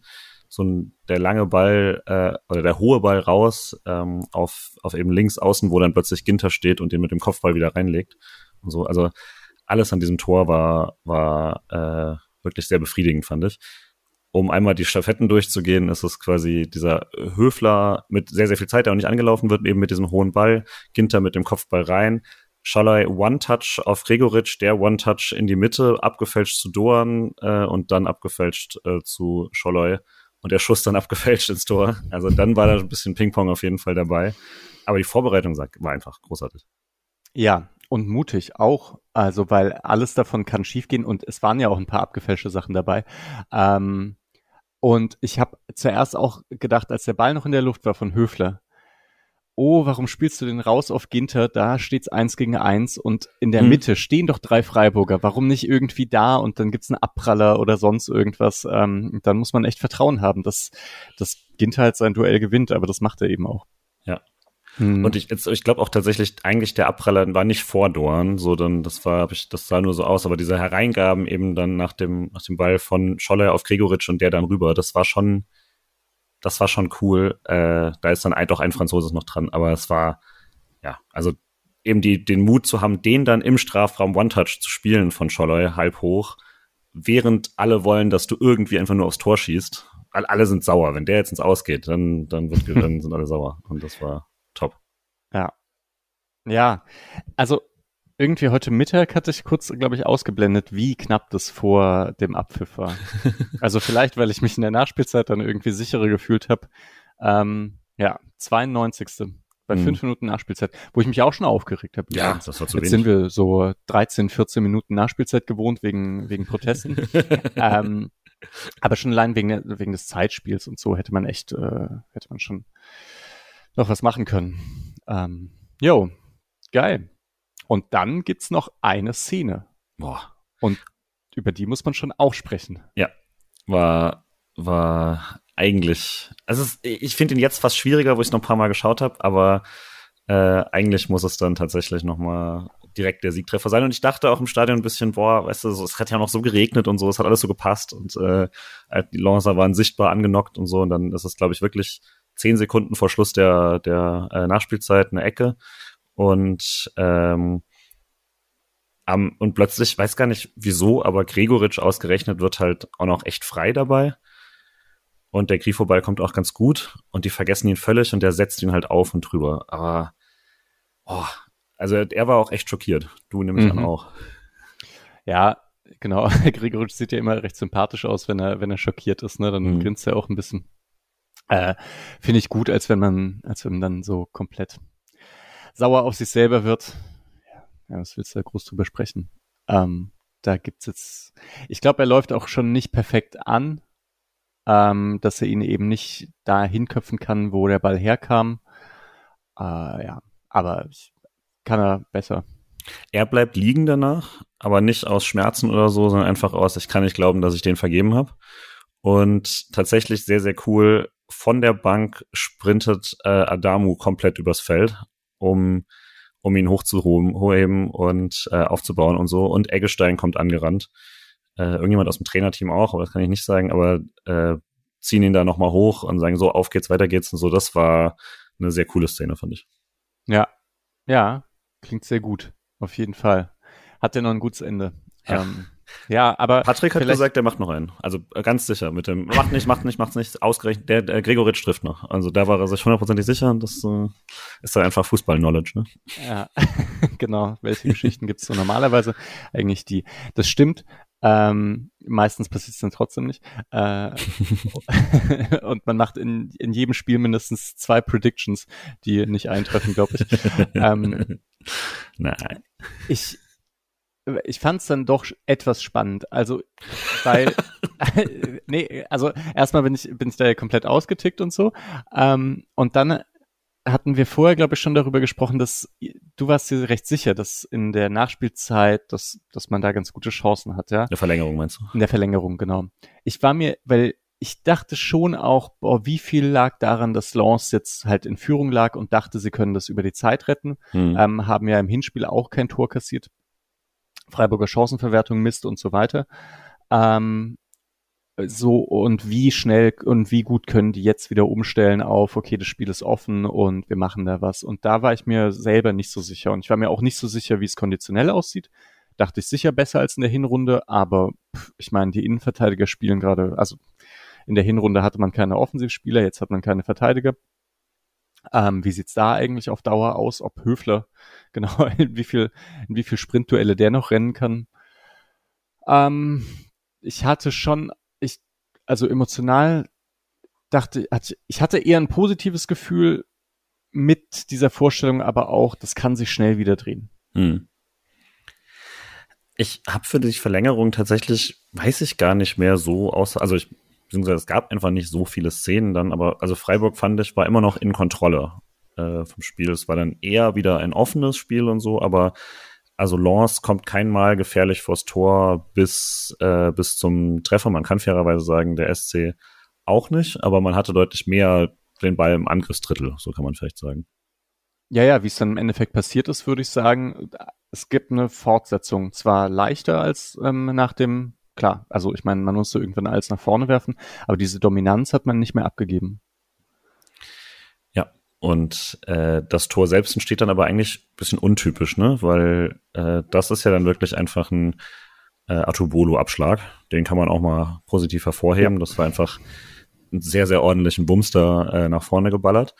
Und also, weiß gar nicht, ich glaube, war außerhalb vom Strafraum, darf ihn einfach mal schießen quasi, aber ähm, dann hatte man trotzdem, das kommt ja dann dazu, fünf Freiburger gegen vier oder fünf Lancer auf quasi in diesem, in dem Drittel das ist nicht so absurd, dass er dann halt mal richtig springt. Ne? Das ist dann auch eine Konsequenz daraus, dass man das ziemlich mutig gemacht hat und Höhler eben verlängert. Gregoritsch schmeißt sich sehr gut hoch und äh, verlängert dann in den Strafraum. Und dann äh, ist Scholler da im Zweikampf und beide rutschen weg und Gregoritsch setzt nach und der andere macht's nicht. Und das habe ich halt im Stadion sofort gesehen und dachte, oh Gott, das wird ein Tor, weil Samba rutscht erstmal weg, kommt dann relativ gut hoch, aber das ist die gleiche Stelle, auf der äh, Atubulu vorher schon immer irgendwie ausgerutscht ist in der ersten Halbzeit. Äh, es war pitchnass und im Strafraum ist ja letzte Woche Keitel davor auch schon ausgerutscht und so. Also der Rasen ist da auf jeden Fall gerade nicht mehr so gut. Und Gregoritsch setzt halt nach und läuft ihn dann und bringt ihn dann ins leere Tor. Da kommen noch ein paar Lancers angeflogen, aber es war, glaube ich, nicht mal so knapp am Ende. Aber es sah sehr knapp aus für mich. Ich, also für mich auch. Und ich weiß noch, ich glaube, die Kicker-Überschrift ist ähm, vom letzten Spiel irgendwie Max, Maxi muss ihn hochschießen. Hm. und ähm, daran habe ich dann auch gedacht, ob Gregoritsch da nicht, ob der den nicht hochschießen muss. Ja, es gibt ein Interview, wo er diesen Gedankenprozess beschreibt, dass er irgendwie, Ja, ja, also, dass er wie viel er dann irgendwie, oh Gott, dann denkst du, jetzt kommt noch einer und dann, dann geht dir so ein Puls und dann denkst du, oh Gott, irgendwie nur aufs Tor und so. Das Ganze passiert ja in einer halben Sekunde. Vielleicht ist dann auch der Unterschied zwischen eben einem Gregoritsch und so einem Harry Kane, dass der überhaupt denkt, ne? Also, ich vermute, oder so, so dass ein Lewandowski oder so hat vermutlich so Ball, Tor, Ende. Äh, und Petersen hat es ja auch mal beschrieben, dass er da manchmal ins, manchmal ins Denken kam oder so, aber, aber ja, also er macht alles richtig, alles gut. Perfekt. Ja, auf jeden Fall. Ja, ist so ein, ist so ein Tor, das ist vor, ich weiß nicht, also in der ersten Fleckensaison halt häufiger gefallen, wo man diese, diese Kombi Flecken auf Höhler so viel hatte. Das stimmt. Ähm, und jetzt eigentlich länger nicht mehr. Aber genau, mit dem Ball habe ich Atobolo ja auch schon gelobt und das, seine langen Bälle kommen auch gut oft. Mhm. Wird immer vielseitiger, was das angeht.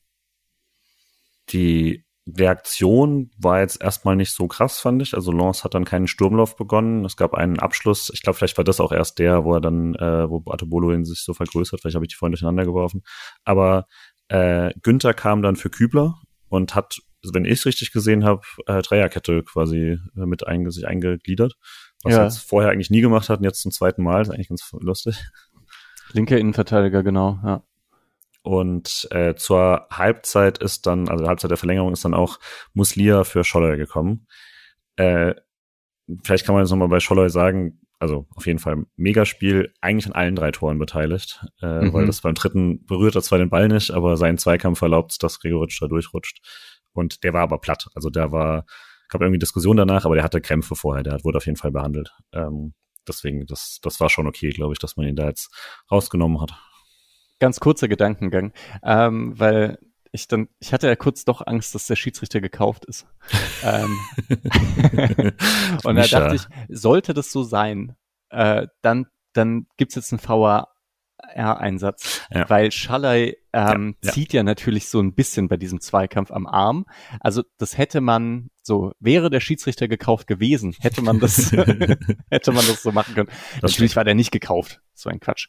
Ähm, ja, Hat man ja gesehen dann. hat man gesehen. Wurde nicht eingegriffen. Aber hätte er eingegriffen, dann wäre es schon der Beweis. Schon, oder? Also spätestens, wenn du es in Verhältnis setzt mit dem durch den VAR nicht eingegriffenen Elfmeter. Ich glaube, das war deswegen war ich mir tatsächlich, also ich hatte natürlich auch Angst, aber ich war mir relativ sicher, weil wenn du kannst nicht als VAR sagen, ja, ja, gut, das eine geht durch und das andere geht nicht durch. Außer wenn es gekauft hat. Ja, so ist er gekauft.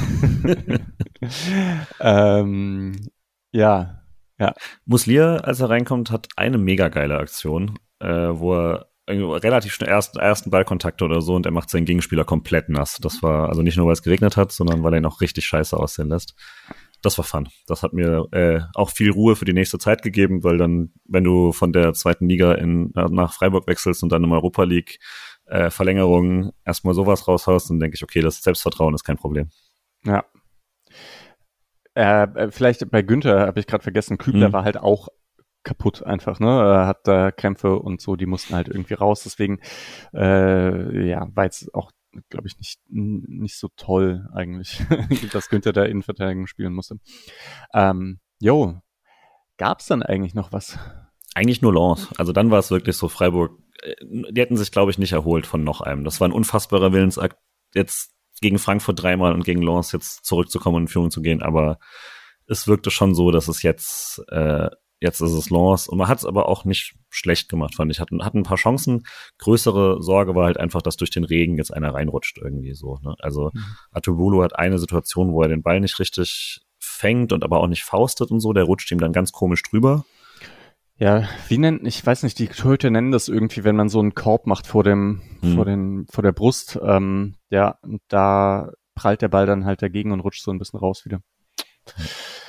Jo, ja. nicht das sicherste Spiel von ihm. Nee, aber es war, das hat man ja auch bei Samba dann gesehen, das ist, also ab dem Zeitpunkt war es halt wirklich auch so nass, das hat extrem geregnet dann in der zweiten Halbzeit und dazu halt auch ein bisschen gestürmt und so, also Spieler sind alle ein bisschen weggerutscht dann, äh, das wird dann auch schon echt schwer, da irgendwas festzuhalten.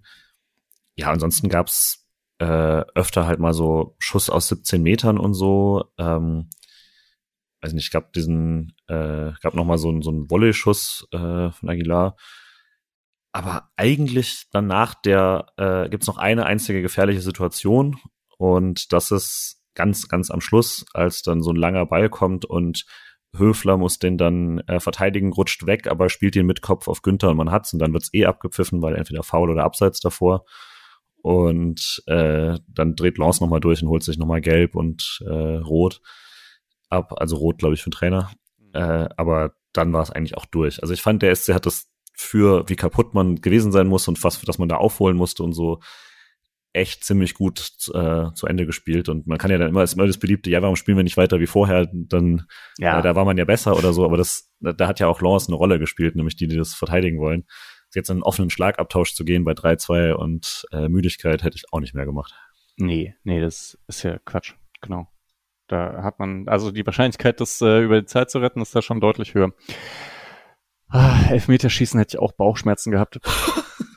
Sagst du immer so, so souverän. Ach so, nee, ich meine jetzt gar nicht, okay, ich hätte es ich hätte nicht gut ausgehalten emotional, das ist die eine Sache, aber ähm, ich könnte mir halt auch vorstellen, dass man es verliert. Ja. So, weil ich ja, meine, wir haben über Samba gesprochen, wie, wie krass der war, ne? Ähm, ja. Äh, Ginte hat, glaube ich, danach noch gesagt, dass ähm, mit den Ärzten abgesprochen war, fünf bis zehn Minuten. Ähm, und da denke ich auch, boah, ey, also dann wechselst du ihn eigentlich nicht ein.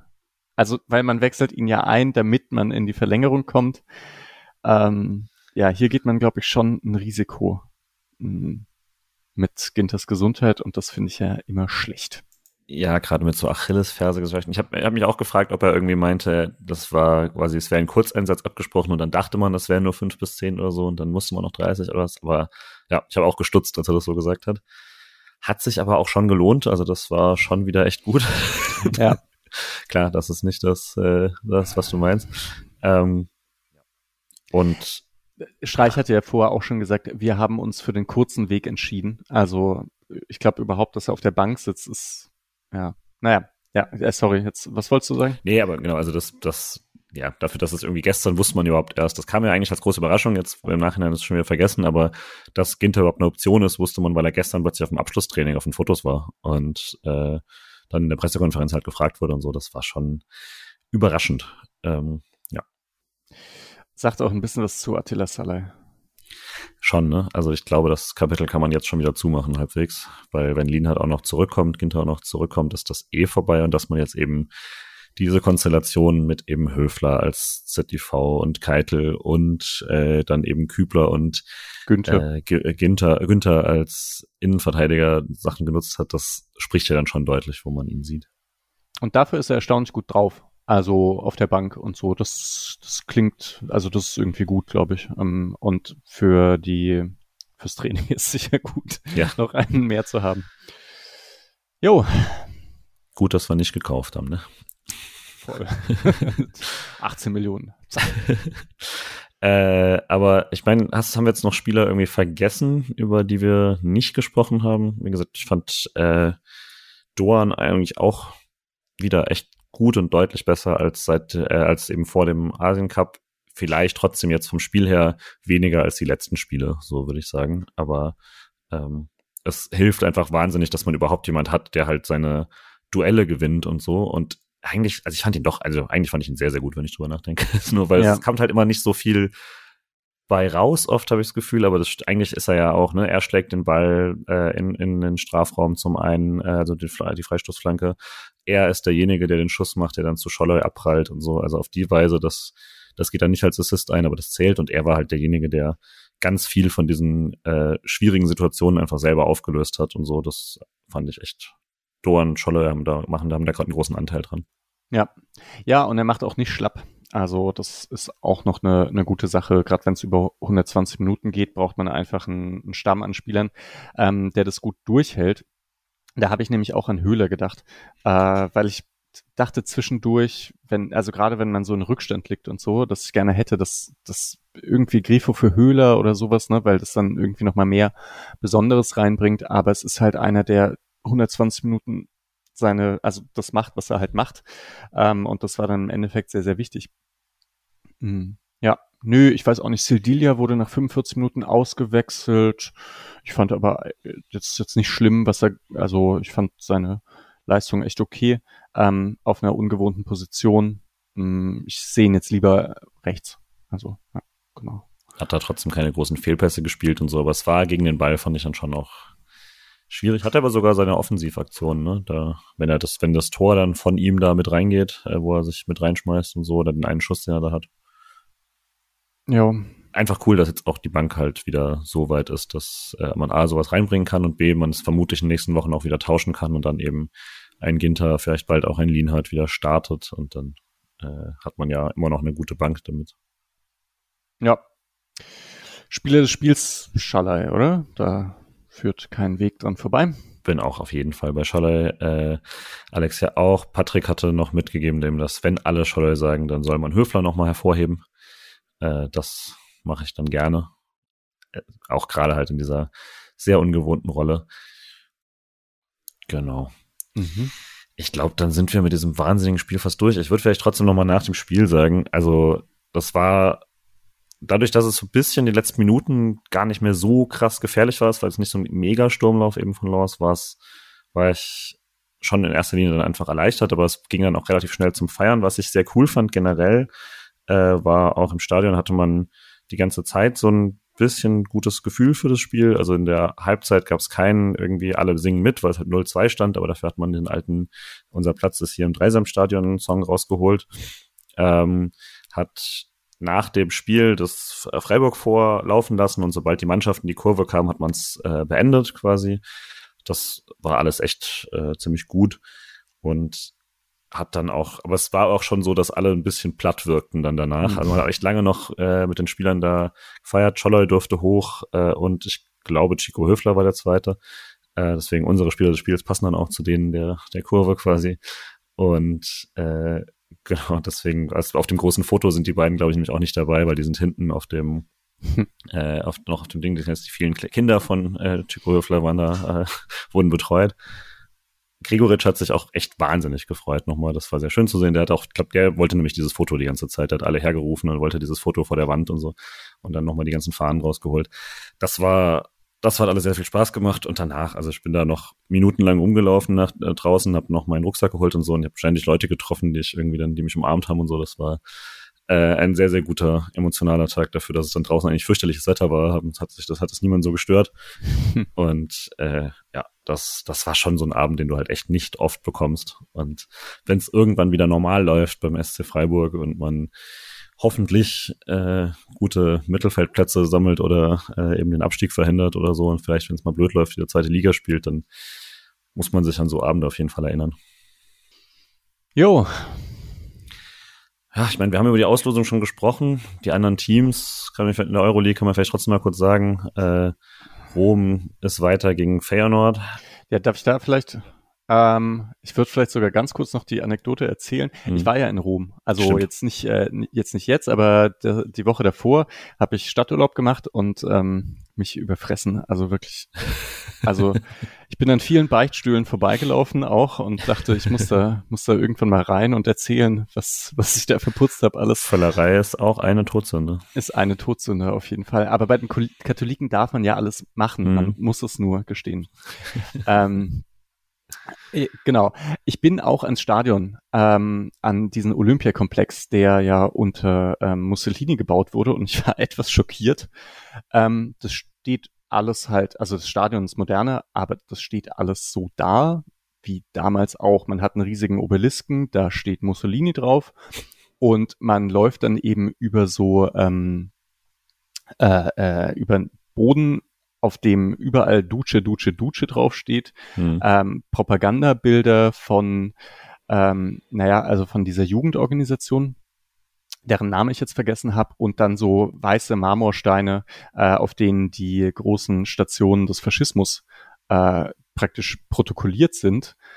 Und nirgendwo wird es irgendwie auch nur so ein bisschen eingeordnet. Und wenn man sich dann vorstellt, dass das halt das geteilte Stadion von ähm, AS Rom und Lazio, dass da halt diese Lazio-Fans, die ja jetzt nicht so eine große Distanz zu, mhm. zur Mussolini-Zeit haben, da eigentlich jedes Mal dran vorbeilaufen. Also das ist, das ist der Gang zum Stadion halt, ne? Ähm, dann ist das schon super schräg. Äh, also das war mir so nicht bewusst. Und es reizt sich halt auch ein in diese, ja, ich habe mir ein bisschen faschistische Architektur angeschaut, auch zur Weltausstellung und so weiter.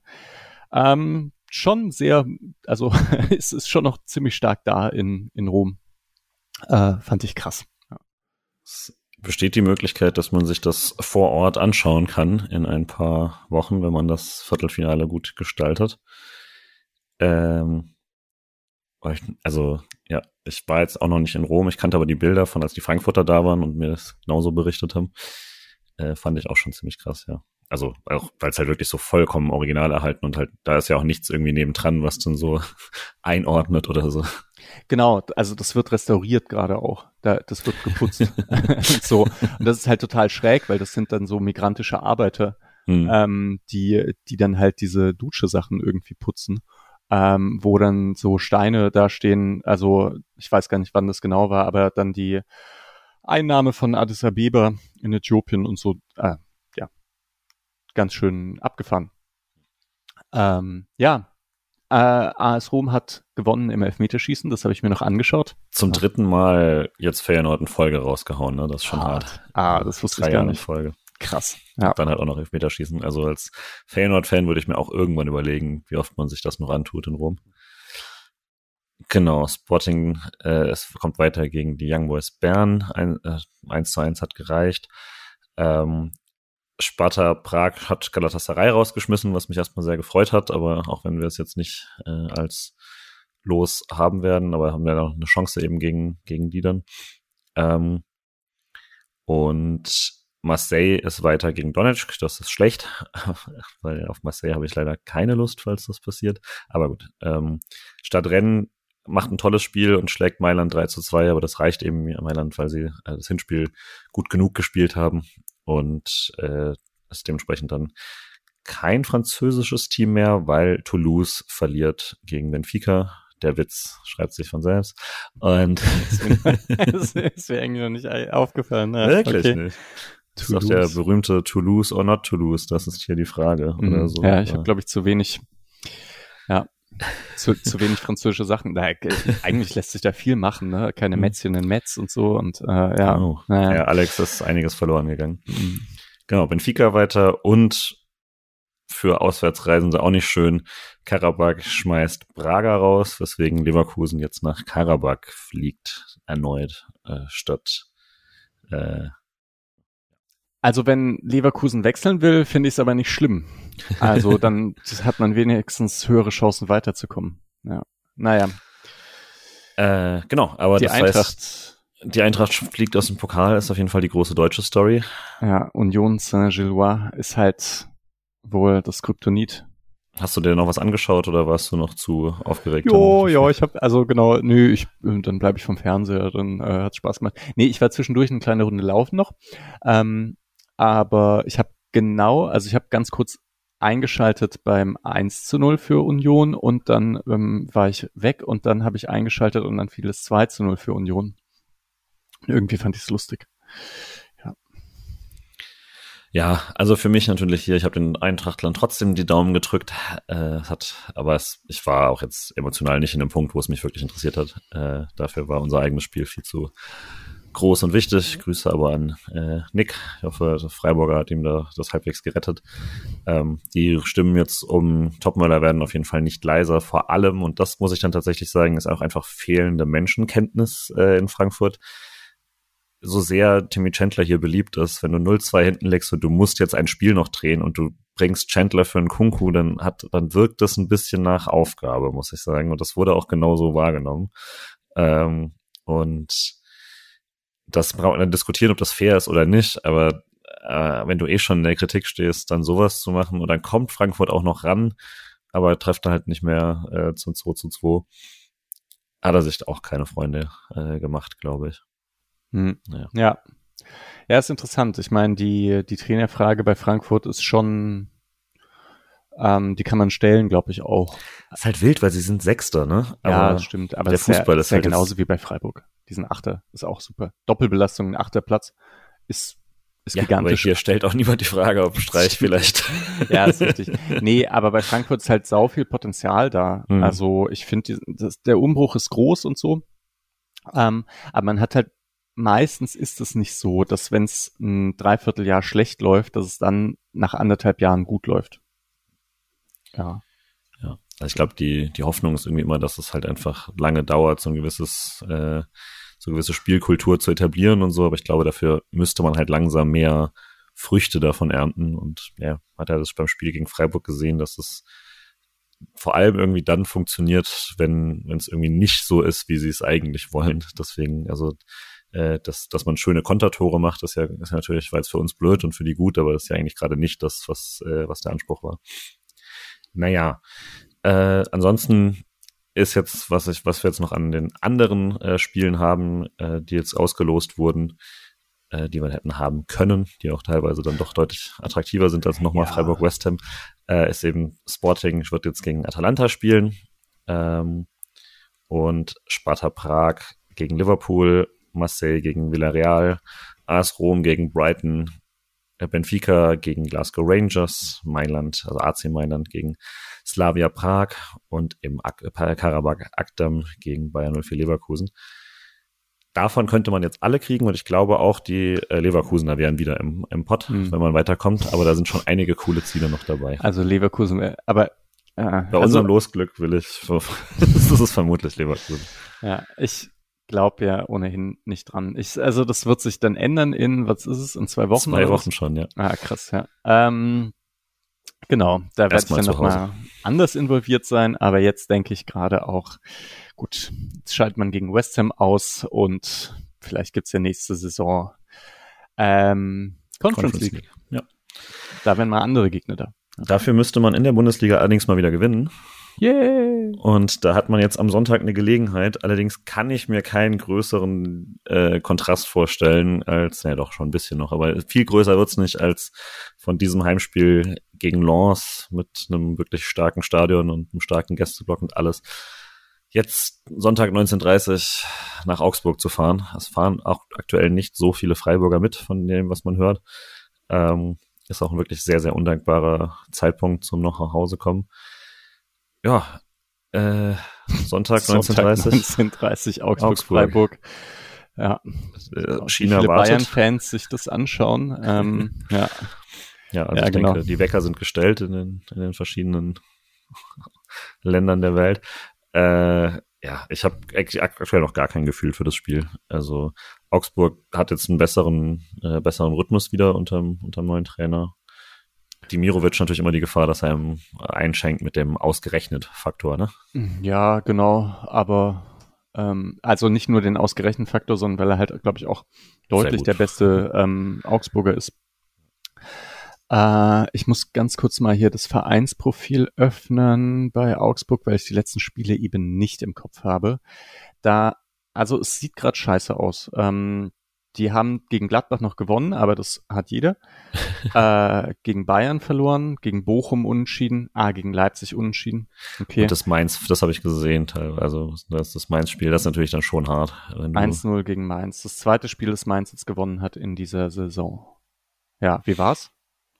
Also, naja, ungefähr, ungefähr wie man das äh, vermuten würde bei Mainz gegen Augsburg, aber ähm, war schon so, dass gerade Augsburg offensiv eigentlich nix nix auf die Reihe bekommen hat. Äh, Mainz hat das eher halt bisschen ja unkoordiniert teilweise zu Ende gebracht oder so, aber Augsburg hat schon irgendwie versucht, das äh, eher defensiv zu lösen. Erwarte ich also auch zu Hause so äh, gegen gegen uns. Also die haben wirklich, ich kann mich eigentlich an keine großartigen Angriffe oder so erinnern. Das war alles sehr Augsburg, wie man Augsburg kennt. Ich hoffe, dass sich der, dass dementsprechend der Trainereffekt schon verpufft ist und dass es jetzt doch nochmal nach unten geht. Die haben halt schon echt viel Punkte Vorsprung auf Köln und Mainz. Aber mhm. wenn man die nochmal in die Krise kriegt und sich selber wieder oben ran äh, heftet, dann wäre das ja schon mal was.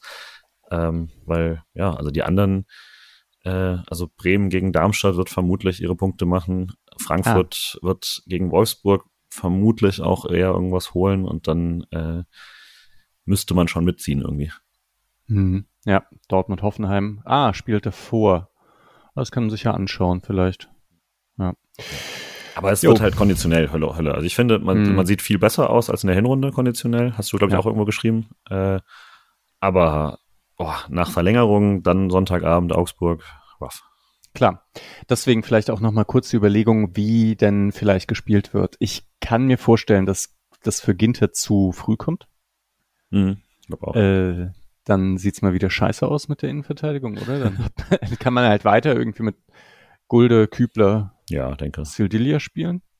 Aber eigentlich ärgert's mich, dass man wieder 3-4-3, 5-3-2 spielen muss gegen Augsburg. Ich hätte da eigentlich dann doch, also lieber wäre mir eine 4-4-2 Sache mit äh, vor allem dann, dass man Grifo halt wieder einsetzen kann, der sich dann im Aufbau stärker einschaltet. Ja. Kannst ähm, ja aber letztlich auch, ne, wenn du halt so eine Gulde äh, Sedia-Kombination spielst oder so und dann halt Kübler rechts und hast du links dann nochmal Kengo oder, oder Günther ist halt mal langsam bereit. Mhm. Ja, Höfler, Eggestein in der Mitte, die halt beide durchgespielt haben. Äh, Röhl darf wieder. Ah, das ist gut auf jeden Fall. Ja, ich meine, das ist schon gut. Man kann fünf Spieler bringen. Also die Bank ist tief genug und das ist ziemlich wichtig, glaube ich, für jetzt, ähm, für dieses Spiel.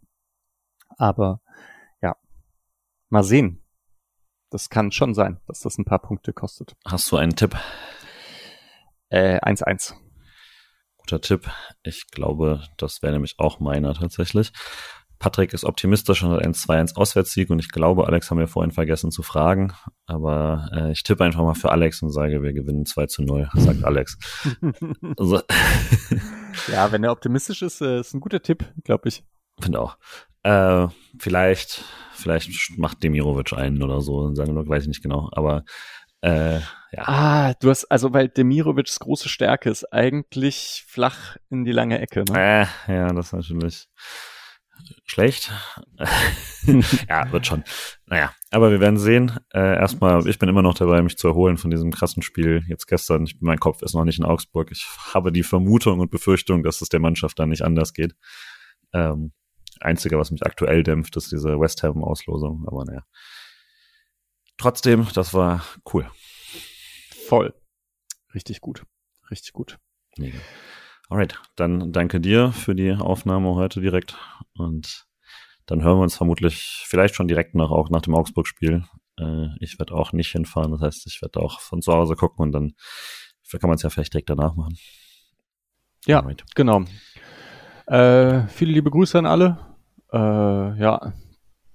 Genießt also das sind die Tage, die man mitnehmen muss, auf jeden Fall. Auf jeden Fall, ja. War jetzt lang genug, nicht mehr. Ja. ja. Macht's gut. Tschüss.